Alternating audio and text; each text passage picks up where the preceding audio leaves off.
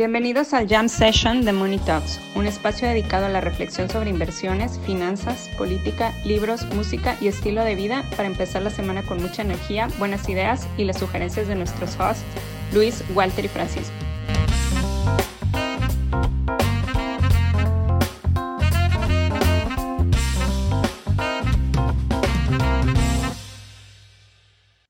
Pues a quién le van a apostar, a quién le van a apostar, muchachos. Elon o androide Zuckerberg.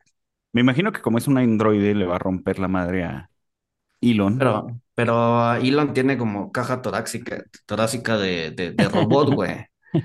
no me queda claro.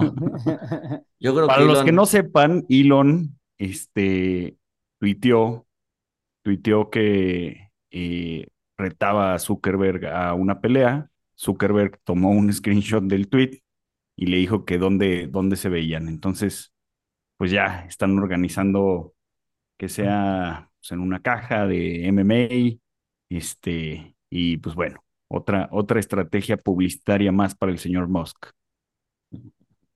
No, pues Zuckerberg. Zuckerberg está entrenando, Zuckerberg hizo el, hay un reto para, en mayo, que es cuando empieza el verano, es el reto de Memorial Day, que es hacer entrenamiento, una, rutina de entrenamiento militar. Memorial Day pues está diseñado para celebrar a los ciudadanos que cayeron en, en combate. Eh, es muy difícil hacerlo, entonces pues claramente Zuckerberg está entrenando físicamente a un, a un nivel muy alto, y la neta no creo. Entonces pues no, Zuckerberg. Ojalá le rompa varios dientes. Estaría chistoso ver así, o sea, que haya close-ups de a 60 cuadros por segundo de Elon así cayendo y la sangre saliendo. O sea, estaría cagado. No lo hagan en casa, no lo hagan en casa, pero estaría chistoso. Además va a costar 100 dólares. O sea, pues, creo que está barato. Que, o sea, ya tiene precio el... el ¿Qué va a costar 100 dólares? Que te sí, que va a costar 100 dólares. La pelea, o sea, ver la pelea. o sea, va a ser pay-per-view esto, güey. Necesitamos, Que, necesitamos que los multimillonarios vuelvan a tener vida discreta y compren piezas de arte y, cuando se mueran la dejen en un museo. O sea, ¿por qué tenemos que, por, qué, los millonarios quieren hacer estas cosas? O sea, no sé, o sea... Porque el dinero no gasta en publicidad, güey. No, y además llega un momento en el que, o sea, son, son cosas que no te compra el dinero. Pelearte con tu archirrival. No, o sea, eso, eso, eso. Pero ¿por qué son archirrivales? O sea, ¿por qué se odian? ¿Cuál es el motivo de la A ver, se supone, se supone que todo esto nació de que eh, Zuckerberg iba a sacar un Twitter, o sea, un, un, una plataforma tipo Twitter, güey. Ah, ya, ya, ya, ya. Entonces, eh, pues eso. Mira, según, según CNBC va a costar 100 dólares y, y, va, o sea, va a generar un billón de, de dólares. Este, dice ¿Un billón? que va a estar catalogado un billón. Y va a estar catalogado como la pelea más grande de la historia, en la historia del mundo. ah, en fin, güey. Este, pasando a, cosas realmente importantes, hoy se dio un anuncio muy importante para, no, no, esta semana se dio un anuncio muy importante para el futuro y la supervivencia de la humanidad. Eh, se le dio finalmente la autorización en Estados Unidos para que se empiece a vender carne de laboratorio de pollo, primer paso para que eventualmente se empiecen a comercializar todas las carnes del mundo. Eso es muy importante porque nos va a permitir dejar de deforestar áreas verdes para ganadería y todas esas cosas. Entonces, este, pues es una semana optimista porque estamos cada día más cerca de liberarnos de la abominación moral y ambiental que es la ganadería. Yo no veo que cambia porque según los restauranteros el pollo es vegano, güey. O sea... pero además dices que, que hacer un pollo en, en, en, laboratorio tiene, o sea, no, no, no exime al animal de sufrimiento, ¿no? Porque tienes que usar como células de no sé qué. Y... Pues matas a uno en vez de mil. Pues ahí está. ¿Cómo que ahí está qué? Pues terminas matando algo, güey. ok, boomer. oh, que la Hablando, a ver, a ver, a ver. Semana muy importante, güey. Semana muy importante en la humanidad. Este, la vamos a recordar. Eh, ajá. Hablando de boomers, hablando de boomers, o sea, los verdaderos boomers son los que están enganchados en las acciones y no las pueden dejar ir.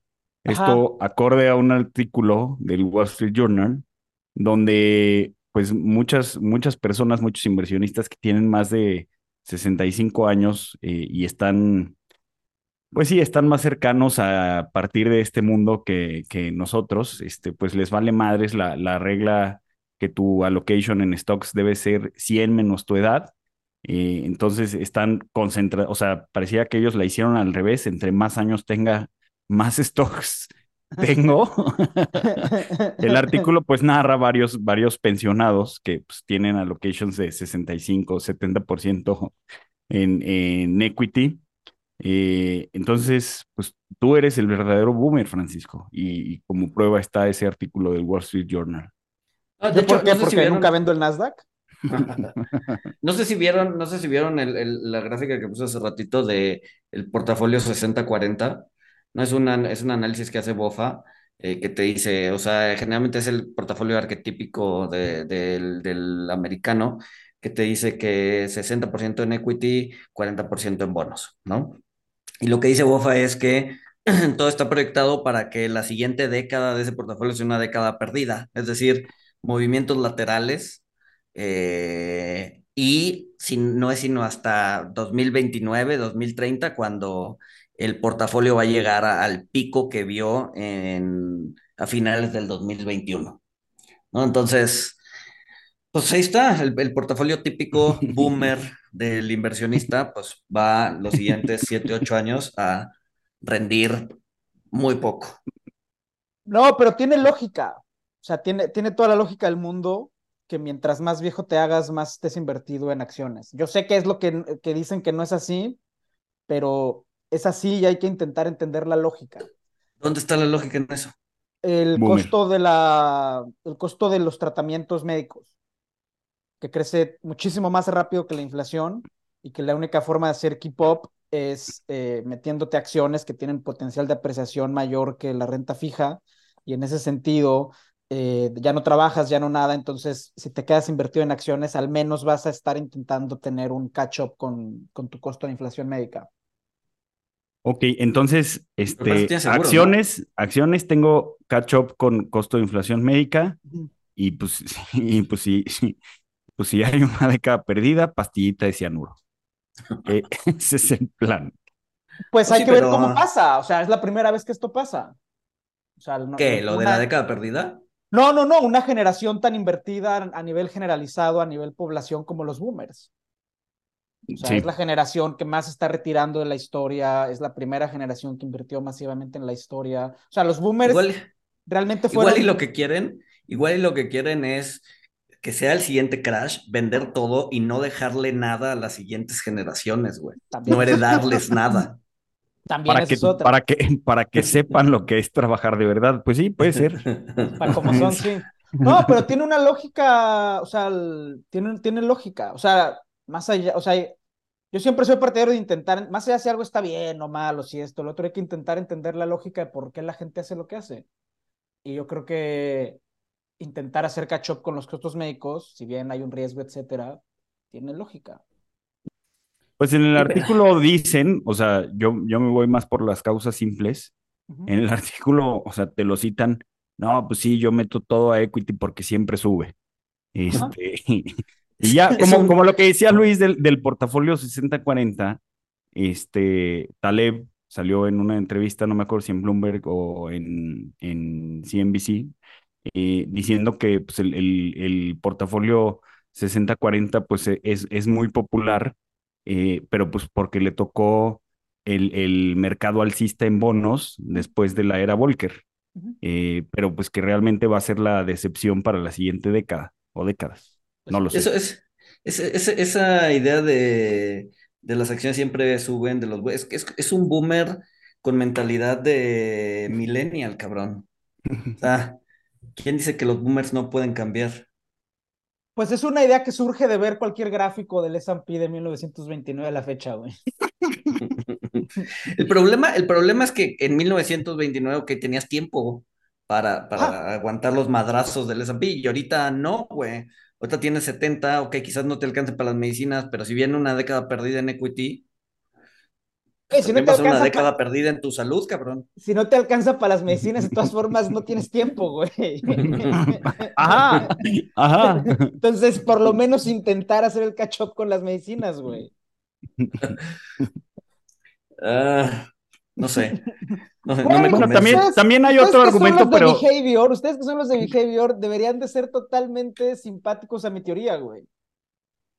No, o sea, yo como soy de behavior, o sea, la, lógica es eso. O sea, como, ven una gráfica de 1929. No hay teoría, no hay teoría, dicen, siempre suben. están rotos, pero al final 60-40 y el desempleo sube cuando suben las tasas, güey.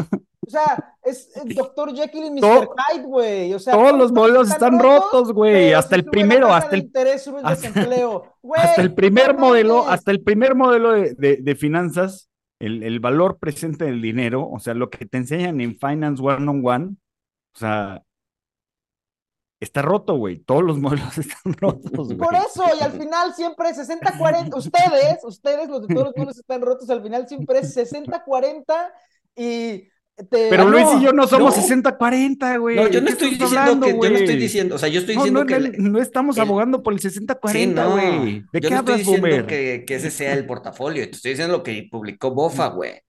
Sí. No, o sea, lo que yo sí estoy en contra es que un viejito de 80 años tenga 70% en equity, güey.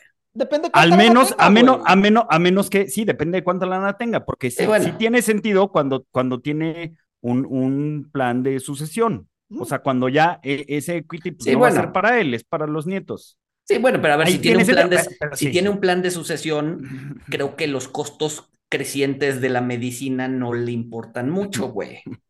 Además, si tiene. Además. Güey, un cáncer te sí, güey. Un cáncer te cuesta dos millones de dólares, güey. En México. Sí, bueno, pero. Pero seguramente están asegurados. Pero igual tiene seguro, güey, exacto. Oigan, hablando de, los ricos. Seguro siempre está buscando sacarte y chingarte. O sea, no, no, es al final hay un tema. Pero compren su seguro.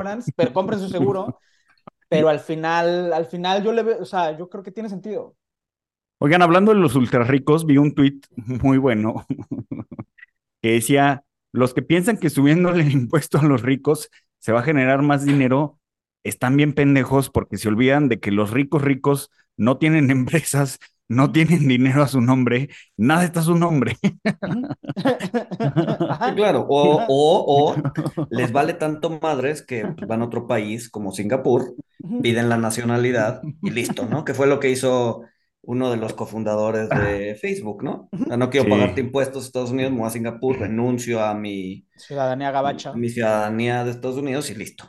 Pero hay un exit tax, o sea, sí, pero hay un, o sea, dependiendo de los activos que tengan, pagas un, un exit tax. Si no, no, er, si no, no te dejan renunciar a tu ciudadanía y sigues siendo sujeto a pagar impuestos hasta que, eh. hasta que pagues tu exit tax, pero sí. Pero, pero Eduardo Saverin este, sí lo hizo. sí, sí, sí, sí, sí. sí. de principio. Ah, o te, o te puedes hacer ruso, ¿no? Este, te puedes hacer... sí, para, no pagas impuestos porque pues no puedes pagar impuestos sobre tus activos congelados, güey. No, pero Gerard Depardieu se hizo ruso, ¿no? Sí. Ah, pero bueno. Oigan, y también vi, vi, una nota, o sea, yo no sabía, es que no, no, yo sí vivo abajo de una piedra. O sea, vi algo de 2019, pero este, o sea, me, me resultó impactante el mundo en el que vivimos, que es un meme. Este, ustedes sabían que en el, en el mundial pues, había un iraní igualito a Messi. Ajá. Que pues se acostó con 23 mujeres, que se sepa. Diciéndole soy Leo Messi. Sí, diciéndole soy Leo Messi. Y pues obviamente lo demandaron porque pues, no es Leo Messi. Pero está, está igualito, o sea, de verdad está idéntico. Esa, esa noticia no me la sabía. Vivimos debajo de una roca, güey. Sí, sí. Sí, sí, sí. Como que todo el mundo vive debajo de su propia roca particular, ¿no? Sí. Eh, supongo que sí. Ajá. Pero. ya lo, estoy buscando y sí es idéntico. Sí, sí, sí. ¿Cómo se llama? no sé, güey. A ver. Eh, Reza Parastesh. Pero está, está idéntico. Pero bueno, hablando, hablando de cosas eh, tristes, nuevamente, el, el indicador eh, líder de, Conference Board cayó por 14, eh, por, el, por el catorceavo mes consecutivo, eh, donde pues todos los componentes cayeron o se mantuvieron sin cambios, excepto el S&P, como siempre, y los permisos para construir edificios y casas. Todo lo demás pues, prácticamente cayó. este indica, bueno, los, los del Conference Board pues, dicen que, que va a venir una recesión que va a empezar en el eh, tercer trimestre de este año, o sea, ya, eh, y pues va a durar hasta el primer trimestre de 2024. Primer trimestre de 2024. Pues sí, nueve meses, ¿no? Una recesión típica. Este. Pero pues el empleo sigue, o sea, no sé, güey, ya nos ha encantado esta recesión tantas veces. Los próximos tres meses, güey. Ajá. Yo aquí estoy compartiendo un gráfico para los que nos están viendo en YouTube y, si no, para los que están en WhatsApp. Hay un indicador de sorpresas, ¿no? Que mide eh, las sorpresas de, de, los indicadores de real estate, del sector industrial, etcétera. Eh, ese es a esta semana, o sea, este, este indicador lo tomé hoy de Bloomberg. Eh, muestra lo que ha salido con sorpresas, las sorpresas positivas o sorpresas negativas. Todo está con sorpresas positivas, excepto las encuestas a, gente. Entonces, estamos todavía en esta dinámica de que los indicadores duros, que obviamente son rezagados y que traen inercia y que no nos permiten predecir el futuro, pero todos están saliendo con sorpresas positivas. Y lo que está saliendo con sorpresas negativas y considerablemente negativas son todo lo que son surveys. Eh, y eso abre la pregunta que nos hemos hecho pues, el último año, que es este, si las vibras de la gente pueden inducir una recesión, eh, o si las vibras de los encuestados, porque pues una cosa es la vibra de la gente y otra cosa es la vibra de la, de la gente a la que le hacen preguntas. Al momento parece que no, pero pues vamos a ver. Ahora, ¿estas sorpresas es porque están saliendo bien o porque están saliendo menos pinches de lo esperado? No, no, no están saliendo por encima de las expectativas. O sea, tú dices, va a haber 200 mil empleos y hay 350 mil. O sea, sí, pero en ninguno aplica el caso de, no, pues esperábamos este, que el indicador fuera menos 100 y fue menos 98, entonces la sorpresa es positiva. Eh, Porque estás de que es relativa la sorpresa, ¿no? Sí, la sorpresa es relativa. La sorpresa es relativa. La sorpresa es relativa. La, la, sorpresa es relativa al, al... benchmark. al estimado. Al estimado, ajá, ajá, ajá. Pero fíjate, Fíjate Europa, no sé si lo viste de Europa. En Europa todo es negativo. Todo es negativo. En Europa es al revés. Ajá. Sí, sí, sí, sí, sí. Sí, en Europa es negativo. E, o sea, a ver, propio Reino Unido con el tema de la inflación. O sea, en Reino Unido trae inflación eh, histórica para estándares y, y, pues este y pues el English Breakfast ya va a ser el fasting, el, el, English, fasting. o sea, no sé, yo creo que, o sea, o sea, los surveys, los surveys cada vez tienen un sesgo más inteligente, que es que todo el mundo quiere oírse, y tiene un sesgo cada vez mayor, que es que todo el mundo quiere oírse inteligente. Y la forma más fácil de oírte inteligente es decir que todo está mal. La verdad es que sí. Ajá, entonces, este, no sé, o sea, como que el propio ISM. No es la forma de oírte más inteligente, es la forma en que captas más atención. Sí, sí, sí, sí. No, a ver. No, yo creo que sí es de, oírte inteligente. Porque, a ver, muchas personas diciendo, por ejemplo, sobre todo cuando hay una manía, eh, a ver, la gente que dice que se va a hacer rica, que se va, uh, que, o sea, que, o sea, que eso, que es optimista en exceso, capta también muchísima más gente. Yo creo que la forma de, o sea, más bien como negar eh, la tendencia siempre te hace ver un poco más. Sí, Así, como, que, como que estás haciendo tu champa. El ser contrarian, ¿no? Sí. Sí. Ya. Sí. Eh. Digo, desde, desde las dinámicas de escuela, ¿no? Em, que es este, o sea, el que está aparte, el rebelde, etcétera, no sé, o sea, es como, o sea, sí, pero pues al final los lobos esteparios no se reproducen. Por definición, o sea, hay beneficios en estar con la manada. Este, no siempre hay que entender cómo funcionan las manadas, pero, o sea, tiene su... Sí, o sea, ajá, sí, o sea, cuando se mueve la hierba, este, y, corres con la manada, y pues si era un león, o sea, no era, no era un herbívoro, pues ya salvaste tu pellejo. Este, ¿cómo se llaman estos animalitos que se avientan al risco? Lemmings. Lemurs. Ah, sí, lemmings. lemmings. O sea, en el caso de los lemmings, pues no, ¿verdad? Pues sí, pero pues es una especie de... La, vida es, la vida es dura, o sea, ¿cuándo sabes cuándo eres un lemming y cuándo eres un new, güey? O sea... no, y ni siquiera si eres new, o sea, porque como nos contaba, o sea, como una vez en Kenia nos contó un director de deuda, cuando Kenia tenía muchos problemas de deuda y toda África tenía broncas de deuda, él decía... Eso puede haber sido cualquier punto en el tiempo, ¿no? Ah, la, última, o sea, 2012 a 2017 fueron años estables. Pero lo que él nos decía entonces no, Fue, no fue de 2012 a 2017. lo que él nos decía es, no, ahorita que traen, que, todos estamos en problemados, el chiste no es correr más rápido que León. O sea, los especuladores y los acreedores, etc. El chiste no es correr más rápido que León. El chiste es correr más rápido que la cebra de al lado, ¿no? Tanzania. ¿Qué es lo que le está pasando a México ahorita? Ajá. es el menos feo de la fiesta, es el, es el que va a estar, o sea, no es el que corre más rápido, pero por lo menos trae atrás a Chile, Perú, Argentina, Brasil. Este... ¿Qué, estás, ¿Qué estás tratando de decir, Luis?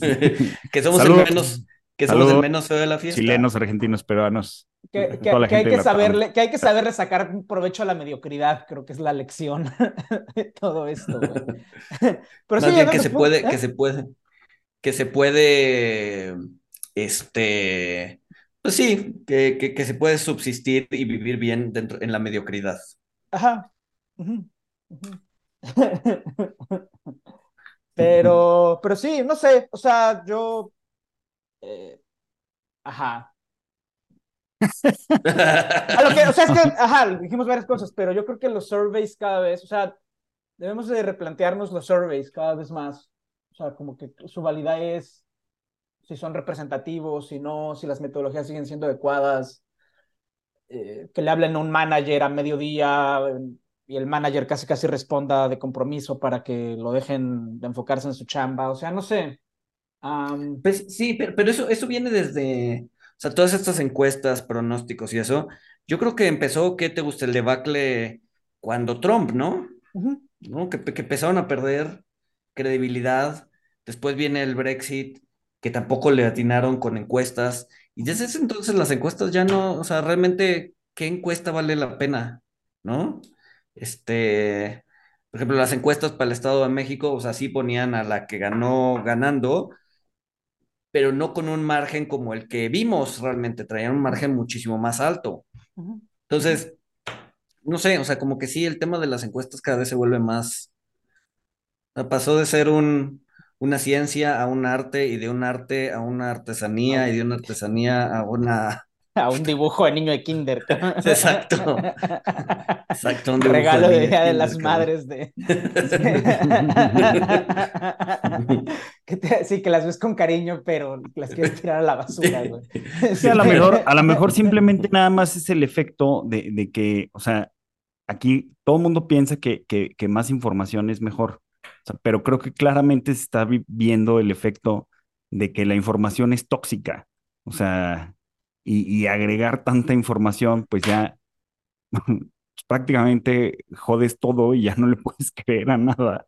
Lo que tú dices, o sea, uno, una cosa te va a decir algo, otra cosa te va a decir otra cosa. Este, se van a entrelazar, o sea. Sí, sí.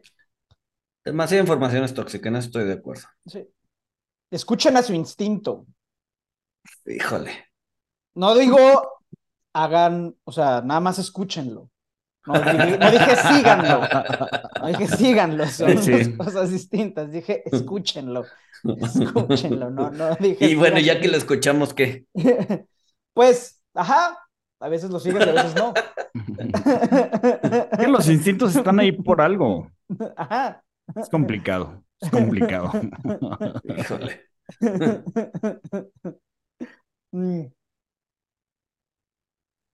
No sé.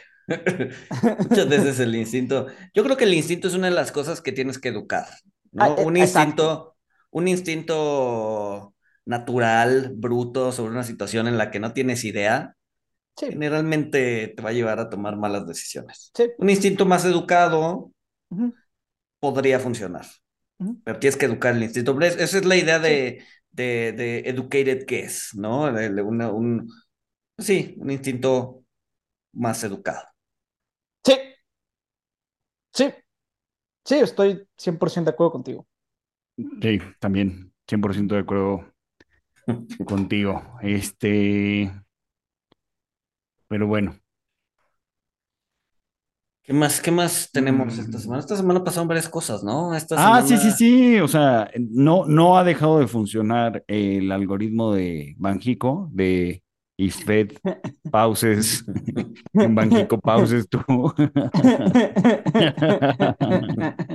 Yo ya, ni pongo atención a las decisiones de Banjico, güey. O sea, o sea yo, yo, por lo general no sigo lo que pasa en la economía mexicana. O sea, para mí los indicadores de la economía mexicana son, o sea, tienen muy poco valor. Digo, en parte por mi trabajo y en parte porque es ver uno de Estados Unidos, pero más los Queremos Banjico, los queremos Banjico. es como...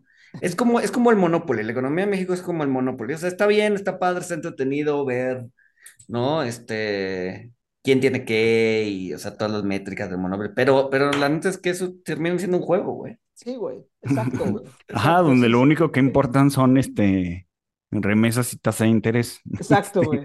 pero, pero es que tienes razón, Paco, porque, o sea, eh, un analista de, de una casa de bolsa, o sea, que siempre, siempre, o sea, sacaban la decisión y ya tenías su mm. comunicado este, en todos lados, o sea, y, y, y el, ayer, o sea, el jueves, o sea, fue la decisión de Banquico. Yo ni sabía, güey, yo ni sabía. Digo, ah, bueno. de vacaciones, pero yo ni y sabía. Como, y como 50 minutos después, o sea, ya lo manda este Banquico sin cambios. Pero aparte, o sea, en, en, grupos de WhatsApp en los que estoy de negocios y de no sé qué, y o sea, en el propio de los CFAs, O sea, o sea, mandaron más memes del submarino. Banquico pausó, sí, del submarino, el submarino fue más, o sea, pero entre los financieros, el submarino fue más tendencia, que ya, que ya, que, que podías apostar, o sea, o puedes apostar si lo van a encontrar o no, se me hace una ojetada, pero este, bueno, puedes apostar. ¿Ustedes qué apostaron? que no, no, no, he apostado, güey. Pero bueno, o sea, lo, no, lo encontraron, encontraron restos, güey. Ahí encontraron restos. Pues bueno, tragedia. Pero volviendo, volviendo a lo de Banquico, o sea, sí, sí, sí hace que te preguntes, o sea, si un árbol se cae en medio del bosque y nadie lo escucha, en realidad se cayó. No, sí, fíjate que yo cuando me di cuenta, sí, sí dije, o sea, le vale madre a la gente. A la gente, güey. o sea, a los financieros y economistas. Fue, fue, fue, un, lo que los gringos llaman un non-event, güey. Fue así de, ah, o sea, ya está súper cantada. Ah, ya sabíamos, ya sabíamos. Exacto. Deberían, anunciar su decisión como cinco minutos después de Powell, ¿no? La neta, sí, güey. Pero, pero ¿sabes qué? O sea, a ver, es, este. Así como Paco, como Paco en sus juntas de lo, lo que dijo David, o sea, imagínense a la gobernadora lo que dijo lo que Powell. Dijo Pero, ¿sabes qué es mejor eso? O sea, imagínate Argentina, güey, donde cada semana el Banco Central es de no, subimos la tasa y el tipo de cambio ahora. De, de 100 a 100 y medio por ciento. O sea, sí está, más, entretenido. O sea, sí, pero bendito aburrimiento, güey. bueno, sí. Sí, quiere decir. Quiere decir que hay estabilidad. sí, exacto, güey. O sea, sí, sí, sí. O sea, bendito aburrimiento. Gracias al nearshoring, este, que ahí vi un tweet, que ahí vi un tweet que la inversión privada, o sea, no ha superado los niveles prepandemia. O sea, eso, eso es preocupante. O sea, porque en Estados Unidos uno de los indicadores económicos positivos es, la, inversión en, plantas de manufactura. O sea, impresionante, está volando. Y aquí no llegamos a niveles prepandemia. Que luego esa es otra, o sea, también nuestra comunidad financiera es mamadora, güey. O sea, ahora todo, todo, es nearshoring. O sea, es así, o sea, pero ni siquiera es nearshoring de, a ver, vamos a ver dónde se va reflejado. O sea, es nada más, ah, sí, nearshoring, salió un reporte, no sé qué. O sea, es, es deprimente, güey. O sea, verdad, güey, es deprimente, güey. Pero, pero espérate, antes, antes de, cambiar el tema de política monetaria, el, el, el, el, programa pasado, el viernes pasado, habíamos platicado de que habían cambiado a la, eh, a la gobernadora del Banco Central de Turquía, güey. Ajá. Ajá. Ah, sí. Y este, y este miércoles tuvo eh, decisión de política monetaria. Ajá. Entonces, subió su tasa. Se subió su tasa se plantó de ovarios la gobernadora. 6.5%, güey. 650 puntos base la subió. O sea, lo que debía de haber hecho la Fed, según Paco, ella llegó. llegó y dio un plumazo. Que a ver, que a ver, a ver. Esto, se quedó por debajo del estimado, porque la gente, o, la, estimación era que él iba a subir 700. 1150 puntos base. ¿no? 11%, le iba a subir 11%, la terminó subiendo seis y medio. Entonces, bueno, se quedó ahí a la mitad de la expectativa, pero pues no sé si Erdogan ya le haya dicho, a ver, sí, o sea, claramente no tengo idea de qué estoy haciendo, por favor, arréglame, arréglame este pedo. Este, o bien, y, y, y, la, y la mujer se, se echó ¿no? Vienes de un banco exitoso, First Republic. hay, hay un, eh, o sea, una, la doctora Méndez, que hemos recomendado su libro ya varias veces en el, en, en el Twitter, hay un fenómeno para eso, güey. Cuando es un desmadre y nombran a una mujer para que intente arreglar una situación imposible entonces le echan la culpa a la mujer de no haberla resuelto. Hay un hombre para eso y me late que algo así está pasando en esta situación, güey. Quién sabe, güey. Quién sabe, pero por lo menos es, un, es un cambio de, de tendencia interesante. Vamos a ver qué pasa. Pues sí, Sí, sí, este... Por eso, por eso hay que agradecer que los eventos, que, que las decisiones de política monetaria sean un non event. güey. Sí, bendito aburrimiento, güey. y la inflación, la inflación, México, gran verano. ¿Cuánto está la inflación en México, güey? Pues salió. en México está en. También fue un ¿no? evento. No, no, fue, fue, fue, un, fue un evento, ¿no? Porque no, fue un, un, evento porque fue, fue, o sea, fue sorpresa positiva. Ah, excelente, güey. Excelente. Gran, hablando del gran verano, ya reserven fechas. Eh, va a ser el día 23 de agosto, un mes a partir del día de hoy que estamos grabando. 23 de agosto, el gran verano. Dos meses. Eh, lugar por determinar. Vengan, es un gran verano, va a haber bebida, va a haber, va a haber todo, va a ser un gran verano. Cócteles. exacto, exacto. Este, Paco en short. Ajá. Shorts rosas, güey. Seguro, seguro, seguro, seguro, va a llover ese día bien cabrón, güey. Ah, sí, seguro. sí, sí, en México ya no llueve, güey. Ah, sí, en agosto. Por el cambio climático ya no llueve en México. De hecho, es probable que lleva, o sea, que, que, que como se, se, se, se recorrió todo, va a estar lloviendo en diciembre, güey. Ajá, güey. No, pero a ver, la, inflación salió bien. Digo, le esperan 5.30, salió en 5.18. Eh. La core sigue pegada al 7. 7%. supongo, supongo, que ese es un gran verano, güey. Pues, pues, sí. La o sea, como, como, dice, ¿no? La alternativa siempre puede ser peor, güey. Entonces, pues sí, gran verano.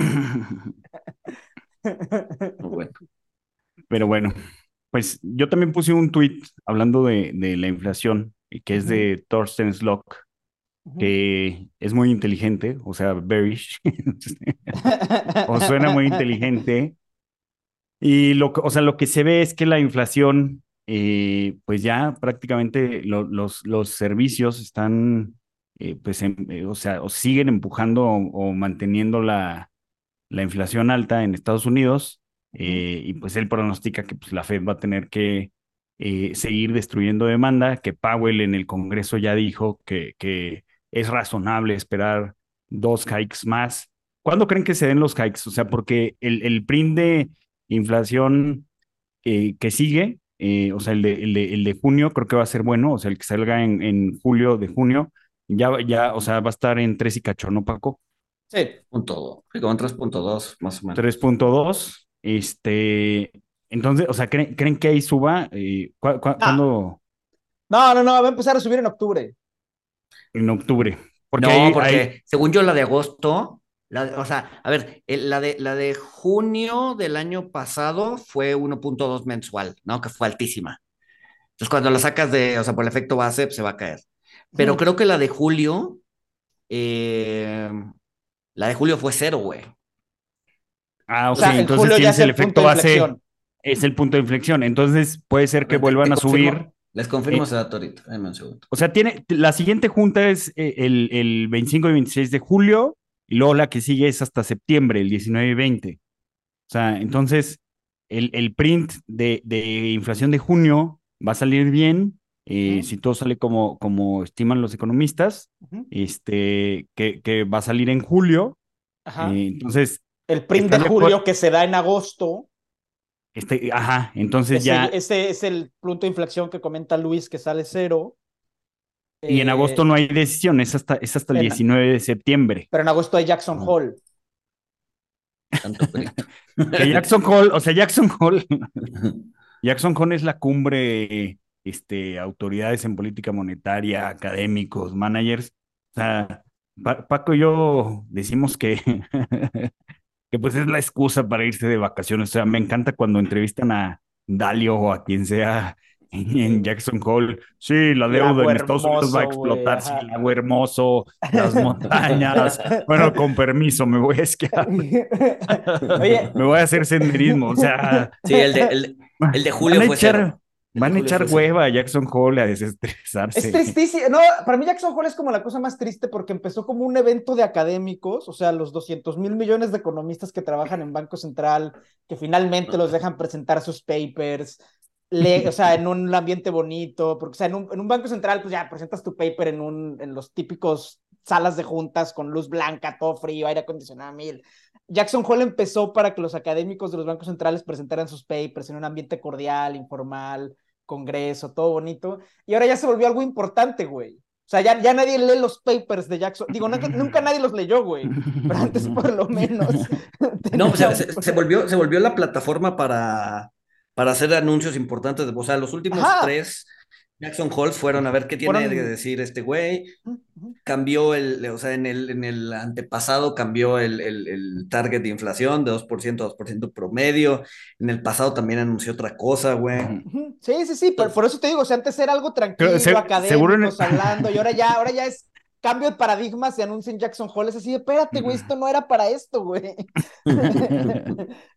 o sea, entonces, este, julio, o sea, print de, eh, agosto, print de, julio, Jackson Hole, agosto, Powell dice, les dije, o sea, yo les dije en, en, junio que era razonable esperar otros dos hikes y ahí vienen, este, a ver si el mercado le cree o no, y, entonces, otro hike en septiembre y que otro, otro en octubre o, el último en diciembre. No, porque en octubre no hay, ah. porque se pasa hasta noviembre antes de Thanksgiving. No, es octubre, noviembre, o sea, es que es 31, primero de, 31 de octubre, primero de noviembre. Ajá, ese. No, yo creo que va, se va a venir en julio, güey. O sea, el, siguiente hike viene en julio. O sea, el siguiente hike viene, o sea, anunciaste una pausa y tu siguiente hike viene en julio cuando tu print de inflación va a estar más cercano al 2. Sí, porque a ver, no anunció una pausa y de hecho, o sea, lo dijo una vez en su discurso y dijo, ah, ah, ah, bueno, sí, me equivoqué, no debería haber dicho pausa. Este, entonces, si ya son dos seguidas, pues igual y eso ya, ya, ya, o sea, ya suena más a pausa. ¿No? O sea, ah, entonces crees que lo voy a hacer uno sí y uno no, o sea. Sí, yo creo que sí. no, Mario Bros. videojuego, güey. No sé si lo platicamos la, la, la, la, junta pasada, digo la junta pasada, el, el, el jam pasado, este, pero justo lo que decía eh, o, o, algo de teorías que, que, que, he visto respecto a eso es que querían dar un, un, pues, un comunicado unánime, ¿no? Entonces, si subían la tasa, no iban a poder dar un comunicado unánime porque había dos personas que a huevo querían detenerse, por lo menos eh, detenerse y ver. Entonces, pues fue una especie de compromise, una especie de, juego en donde dijeron, ok, vamos a hacer un, una pausa unánime, pero en la siguiente, si las cosas no mejoran sustancialmente, vamos a subirla unánime. O sea, tú dices que la reunión fue este Mester con quién es el más dovish. Este No, me acuerdo. Con Powell, hoy, hoy por ti, mañana por mí. Exacto, algo así. Entonces, eh, junio no hubo hike, julio hay hike, septiembre no hay hike y noviembre sí hay hike. Estaría chingoncísimo que así una regla bien pendeja de uno sí y uno no se cumpliera.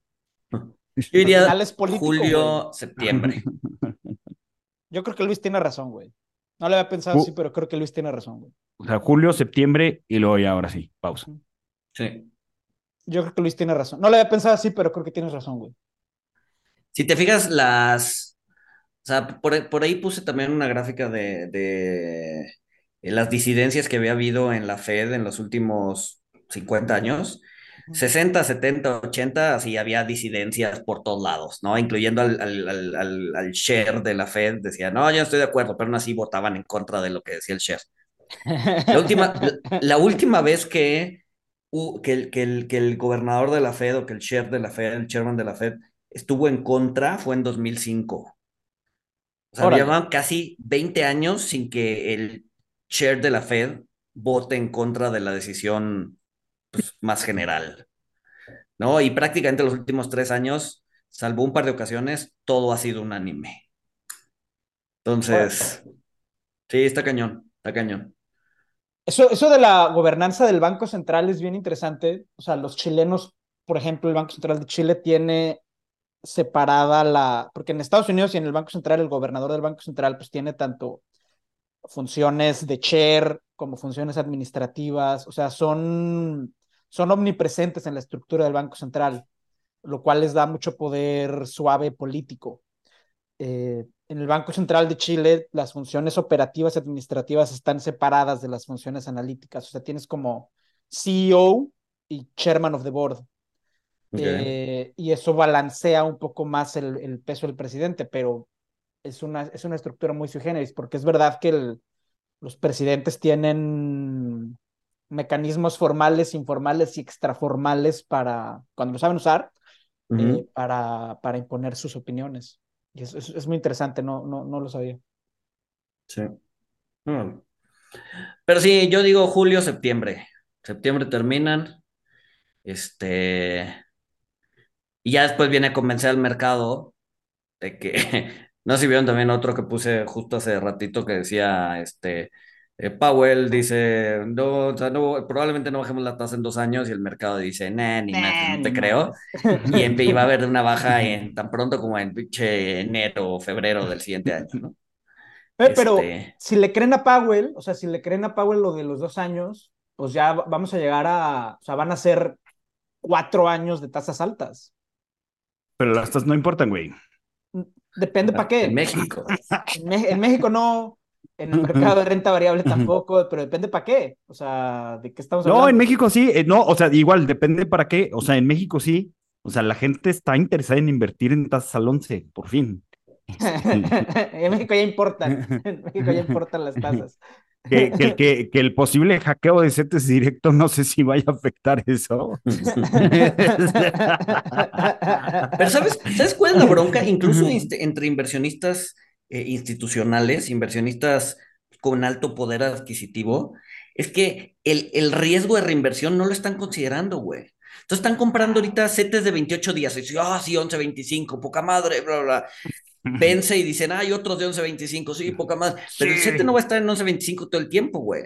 Entonces, ahorita deberían estar viendo tasas a 10, 15 años y decir, ok, no es el 11, 25, es el 9 pero pues amarro el 9, güey. Ya no tengo 860 ya, güey. 860. Exacto, pero pues son tan cortoplacistas que están atascándose en setes. ¿Sabes cuál es Porque somos unos animales, estamos programados para el cortoplacismo. No, no, no, o sea, o sea, sí, pero yo creo que en el caso de los inversionistas institucionales, la estadística que a mí me gustaría ver es cuánto tiempo dura el CFO promedio de un inversionista institucional en su chamba. Porque la gente no toma, toma decisiones en base a su horizonte temporal laboral. sí, o sea, toma, toma decisiones hasta el siguiente bono, güey. Exactamente, güey.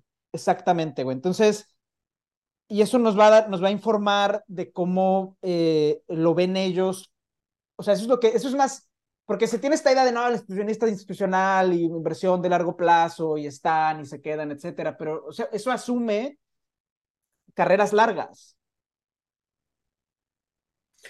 Sí, sí, son, son miopes, son miopes por naturaleza. Como, Hay un tema de agente principal que... Exacto, es lo que iba a decir. Sí, como, sí, sí. Como buen problema de agente principal, la gente es miope, güey. Tiene eh, incentivos de corto plazo. Sí. Pues sí. Oigan, pero bueno, una, una noticia probablemente positiva y que apoye tu tesis de, de gran verano es que, y, y escuchen nuestro episodio de indicadores alternativos, The Ah, que sale- Economist, que sale The. Economist ya sacó, que sale el miércoles, The Economist ya sacó este, un, un, pues una portada eh, con una paleta con forma de dólar derritiéndose y el título es El problema con la inflación eh, sticky, la inflación pegajosa. Entonces, probablemente, No, quizás ya no esté sticky la inflación, vamos a ver. Eh, Brent Donnelly tiene, tiene un hilo en, en Twitter donde le ha dado seguimiento a las portadas de The Economist desde 2021. Este, tiene, tiene un porcentaje de, de bateo muy alto, haciendo lo contrario, una ganancia promedio de 21%. Va a ser hermoso, güey, si llega la inflación a 2% en agosto. O sea, va a No ser lo mejor, güey. No. Va, a ser, va a ser lo mejor si llega al 2% en agosto. O sea, No. ¿por qué Güey, no, pero- güey? ¿Por qué no O sea, sí, pero tú sabes 2%? que no va a llegar a 2% en, en Chance agosto. sí, güey, ve precios de combustibles, güey. Siguen cayendo, güey. Ya, Ah, no, este año- ya no, ya no con tanta velocidad. Este año el precio del combustible ha subido, lo veo No, Paco dice en Estados Unidos, el de, Estados el de Unidos, gasolina ajá. en Estados Unidos. Sí, por eso. Dame un segundo. Y ahorita te digo cuánto subió. Pero según yo sí ha subido, ha subido como 10%, güey. No, no, no, en el año, claro que no. Sí, a huevo que sí. No, el estoy gráfico, güey. Ah, lo estoy viendo, chingado. A ver. Ha subido 11.44, güey. ¿Qué combustible, güey? Gasolina. El, sí, el, el Daily National Average Gasoline. Ok. ¿11% year to date o year to year? No, year to date. Year to date. Ok, year, year to to date. date, Year, year over year está, o sea, está. Ah, year over year se ha caído. Sí, se Ajá, ha güey, caído. Está bien. Pero pues ya lo que importa, ya lo que importa es el month over month, ¿no? Ajá. Eh. Está bien, vamos a ver. Vamos a ver, si llega a 2% en agosto, sería hermoso. Ah. Pero al- al- al- algo interesante es, hablando de, de inflación, y, y- es, es como los, los, los gringos no están acostumbrados a medir las cosas en términos reales. No. ¿no? O sea, hemos visto, no, y, y a ver, y nadie, nadie, nadie, nadie lo mide en términos En reales. México sí, güey. Todos los, todos los datos que te dan son en términos reales, güey. Todos los datos importantes son en términos reales. Crecimiento de eh, ventas, crecimiento de utilidades, todo, todo, todo eso siempre nos fijamos en el término real. El gringo no. ¿no? Y entonces ahorita, por ejemplo, están, las empresas están reportando eh, crecimientos year over year de 5% en utilidades, pero ¿qué crees? Le quitas la inflación y cero. Entonces todo su crecimiento ha sido inflación, güey, todo su crecimiento ha sido inflación. Y como que apenas se están empezando a dar cuenta, o sea, yo, eh, eh, o sea, este fenómeno lo, lo empecé a hacer un par de semanas, este, como un par de analistas ahí diciendo eso, y ahorita ya he visto un chorro de analistas diciendo, güey, a ver, hay que quitar la inflación a este indicador y mira, no está creciendo ni madres. Este, Sí, las ventas minoristas es uno de esos indicadores. exacto. Entonces, pues en realidad, igual, igual y si empieza a bajar la inflación por temas aritméticos, o sea, pues todo, digamos que toda esta crecimiento nominal que hemos estado viendo sólido, donde sólido es entre comillas, va a bajar fuerte. Sí, puede ser. Puede ser. Puede ser. Puede ser. Pero bueno. Este, Pero bueno. Puede ser. Pero por eso hay que ser optimista. Para que Siempre, siempre. Optimista precavido. Exacto, güey. Optimista precavido. Hay que ser optimistas precavidos. Este, siempre, siempre, siempre. Oigan, y, y pues nada, digo, lo voy a comentar nada más por comentarlo, pero pare- parece que parece que BlackRock, este, el Bitcoin es un índice lavado de dinero. Este, ya puedo ganar lana, voy a sacar mi FT, mi ETF de Bitcoin. o sea, le, parece que le está dando empuje al Bitcoin, o sea, ya está en 30 mil, ya está arriba de 30 mil. Este, anunciaron que van a poner un exchange, eh, Ken Griffin. También un exchange. Fidelity. Eh, sí, un, pues, o sea, para, para ser el custodio de los bitcoins, este, y, obviamente, o sea, tras, tras la solicitud de BlackRock, eh, pues vinieron muchas más, eh, pues sí, compañías grandes a, solicitar también tener un ETF de, de Bitcoin, que algunos dicen que no, no lo van a aprobar, otros que esta vez sí. Este, o sea, BlackRock creo que si ha solicitado 100 ETFs este, los 355 a 1. Estaba viendo el otro día en el. 355 a 1. o sea, o sea BlackRock ha solicitado 355 ETFs, ha solicitado. 356. Eh, autorización para 356 ETFs y le negaron uno. Ajá, güey. Entonces, ah, bueno. vamos a ver si es el 2. Estaría bueno que hubiera apuestas de esto. Debería haber. ¿Qué apostarían? ¿Qué apostarían? Híjole. Yo no tengo idea. O sea, no. Ajá, güey. Yo apostaría que sí se lo niegan nada más por por participar en yo la apostaría, yo, apostaría que sí, porque, o sea, quizá lo más probable es que se lo nieguen, ajá, pero, eh, o sea, yo me imagino que el payoff estaría bueno si sí, sí, se lo dan.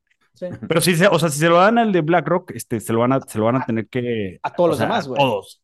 y, y, a ver qué pasa con, con un fondo muy popular, este, entre los que siguen Bitcoin, que es Grayscale. este, no, desaparece, güey. Sí. Grayscale, Grayscale, Coinbase, todos esos, a, lo mejor ya es hasta plan con maña, ahorita que Coinbase y todos esos tienen bronca, mm. ya para que desaparezcan, güey. O sea, o sea todos los clientes de, de Coinbase se van al, al ETF de, de, BlackRock, Entonces, Coinbase se queda sin lana para la pelea contra Gensler, ajá, y, y, y gana Gensler. Ajá. A lo mejor es esta plan con... O sea, a ver, teorías de conspiración hay muchas, o sea, he visto mil cosas. Yo, yo la verdad, o sea, no sé. Ajá. ¿Cómo, ¿Cómo, está, cómo está, digo, a ver, voy a hacer una pregunta difícil de, de contestar, pero ¿cómo está la, la, curva de futuros del Bitcoin? No sé. Ah, tengo porque, porque, porque uno de los, una de las broncas, o sea, como que siempre estaba en, eh, o sea, hacia arriba, con pendiente positiva, eh, o sea, como que estaba en, estaba en contango, ¿no? Este, pendiente positiva. Sí, pendiente positiva, en contango. y, y, y, una de las críticas de los ETFs de Bitcoin era que era el contango bleed, ¿no? Que cuando hacías como el rollover de los futuros, perdías un chingo de dinero, podías perder creo que al año hasta 10 o 12%, simplemente por hacer el rollover de futuros. Entonces, ahorita no sé cómo esté el, contango, o, o, cómo esté, si está en contango o en backwardation. Pues ya no importa, ya va a haber físico, güey. Entonces, este, bueno, quizás, quizás sí, quizás no. Este, pero bueno, recomendaciones, muchachos.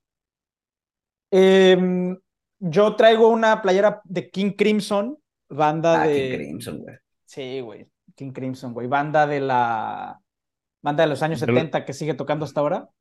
Sí, iba a preguntar de los 70 porque yo no los conozco. No conoces a King Crimson, güey. No conoces a King Crimson, es neta, güey. No mames, güey. Ya, ya, no se enojen, no se enojen. Robert Fripp, al, mismísimo Robert Fripp. No se enojen, generación X. Está bien, pues recomendación eh, de la semana. ¿eh? Voy a escuchar tu recomendación. ¿Los has ido a ver en vivo, Paco? Sí, sí, sí. váyanse, por un jocola a platicar. han, venido, han venido un par de veces a México. Han sido buenos, son buenos. Son, o sea, es un buen show. Es virtuosismo en cualquiera de, sus instrumentos, son gente virtuosa. Fui eh, para la que traigo la playera puesta, esta playera la compré en un concierto del propio King Crimson, fui con un amigo y mi amigo se salió, no los aguantó, güey. Nada más. Sí, amigo es un pendejo. Saludos al amigo de Paco. que, además, es de mis pocos amigos que sí me escucha, entonces ahora vamos a perder a un vamos a perder a un miembro de la audiencia y yo voy a perder un amigo, güey. Pero bueno, escuchen a King Crimson, eh, sus primeros discos muy onda Pink Floydiana, sus últimos ya muy experimentales, cada vez más experimentales pero como comenta Luis, es música muy, muy virtuosa y realmente es uso de la, eh, de la música de rock para que intente imitar lo que es la orquesta del jazz. O sea, realmente a mí me gusta mucho King Crimson, entonces pues escuchen a King Crimson. En ese sentido, recomendación que complementa, hay un documental que hicieron el año pasado que se llama, o sea, que toma el nombre de su primer disco, que es The Court of the Crimson King, ¿no?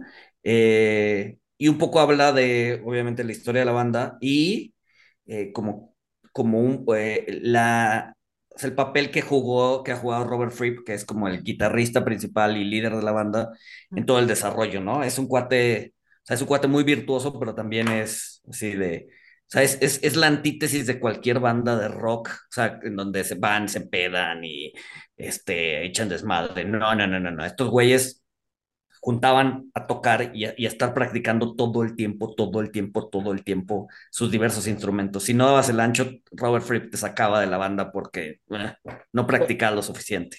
Robert Fripp toca de traje, güey. Sí, claro. O sea, sale al, escenario a tocar de traje, güey. Sí, claro. Ahora mismo que me vaya a mi casa voy a escuchar tu, su, sus recomendaciones. Escucha el primer disco. El primer disco es. El primero. ¿Cómo se llama el primer disco? In the Court of the Crimson King. En la corte del rey carmesí. Exacto. Ok, ok. Y bueno, eh, pues en, este mood, eh, si, si digo una pendejada no se van a enojar, boomers, digo generación X.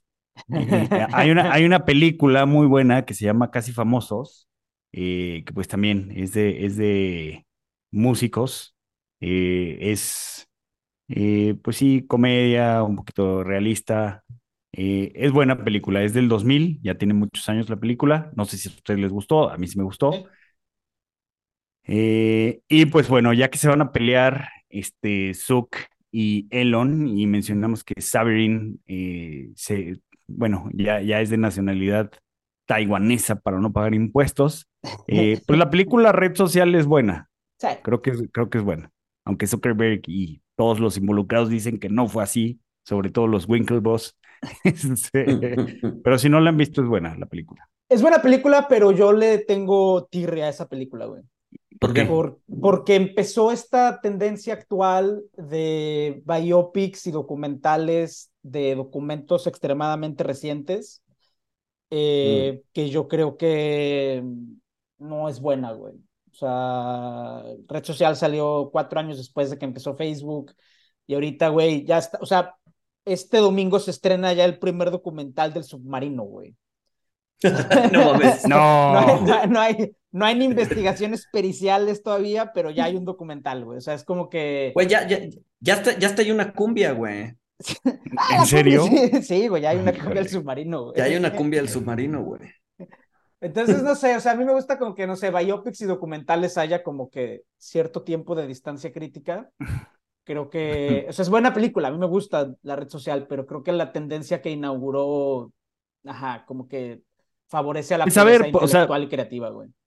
Pero puedes tener una, una regla de dedo, pues no ves nada de eso si no, si no han transcurrido X tiempo. Por eso son los DVDs, por eso tengo los DVDs, por eso tengo los DVDs de hace 25 años, güey. Oye, ¿quién, es, quién, quién escribió ese documental, güey, del submarino? ChatGPT, güey. No, o sea, no, no hay forma, güey, de que lo haya escrito alguien más, cabrón. Pero bueno. Y saludos, saludos a, saludos a Ana Lilia, eh, que es fan. Eh, me, me, me, la encontré en un evento de, de Jorge Combe, el Innovation Summit. Eh, saludos a Ana Lilia y a su hijo Juan Antonio, que no, no sé si Juan Antonio sí es fan o, o su madre lo obliga a escucharnos, este, porque ella sí es fan. Que le haga caso a su madre, que escuchas, no nos importa, que escucha a su madre.